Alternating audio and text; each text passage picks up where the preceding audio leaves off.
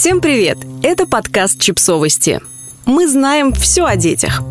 Рубрика «Личные истории», если мама – бывший тренер. Автор текста Анна Федулова.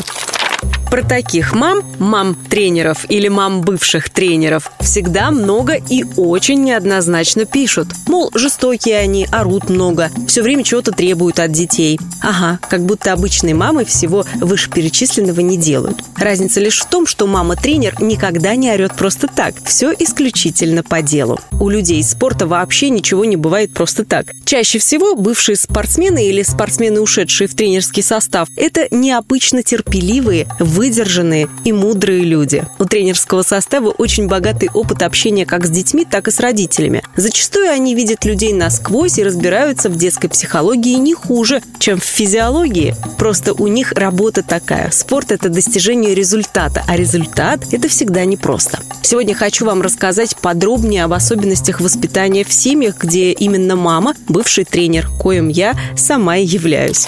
Первое – режим. Конечно же, не все бывшие спортсмены его придерживаются, но большинство все-таки в теме. Отработанный за годы правильный образ жизни они передают и детям. Ранний подъем и отбой, дневной сон, тренировки, шестиразовое питание. Да, все это есть в наших семьях.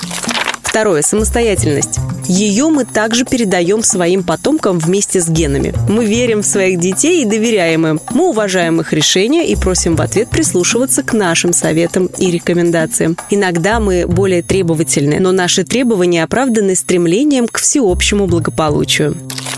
Третье. Наши дети никогда не врут. Да, это чистая правда. У них просто нет для этого повода. Полный взаимоконтакт с детьми и понимание того, что обманывая других, они обманывают лишь себя, увеличивает веру в себя и свои силы и исключают необходимость вранья как такового.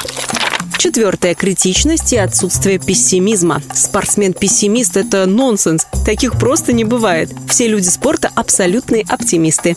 Спортсмен-романтик – это абсурд. Все сильные люди – стопроцентные реалисты. Именно этому мы и учим своих детей – быть оптимистичными реалистами. Нет, мы не черствые бездушные чурбаны. Мы лишь смотрим на мир широко открытыми глазами. Пятое. Контроль над эмоциями. Это очень важно. Концентрация, внимание и контроль над своими эмоциями – это залог успеха в любой сфере, не только в спорте. Умение побеждать свой страх, способность нейтрализовать излишнюю агрессию и искоренять лень помогают абсолютно всем людям, независимо от их возраста, пола и социального статуса. Шестое. Физическое развитие первично. Не устаю повторять. Энергия рождает энергию. Умственное развитие человека без развития физического априори невозможно. В здоровом теле здоровый дух. Да, и еще прошу вас не верить в миф о том, что все спортсмены бездари и потерянные для общества люди. Среди них соотношение умных и не очень точь-в-точь -точь такое же, как и среди всех остальных смертных. Седьмое. Естественная среда. Что естественно, то не безобразно. Шучу. Здесь имеется в виду тот факт, что дети в спортивных семьях максимально приближены к естественному. Они знают название всех своих частей тела, любят быть на природе, не боятся животных. Мы любим все натуральное, открытое, правдивое и без комплексов. Восьмое – минимализм в быту и максимализм в пространстве. Спортсмены – настоящие кочевники. Они, как улитки, носят весь свой дом с собой. А чтобы ноша была посильной, ее вес должен быть минимальный. Это не значит, что в наших семьях живут на хлебе и воде. Нет, поесть спортсмены, безусловно, любят. Но вот от всего действительно лишнего избавляемся очень даже легко. Мы и наши дети любим большие свободные пространства и не любим, когда нас в чем-то ограничивают.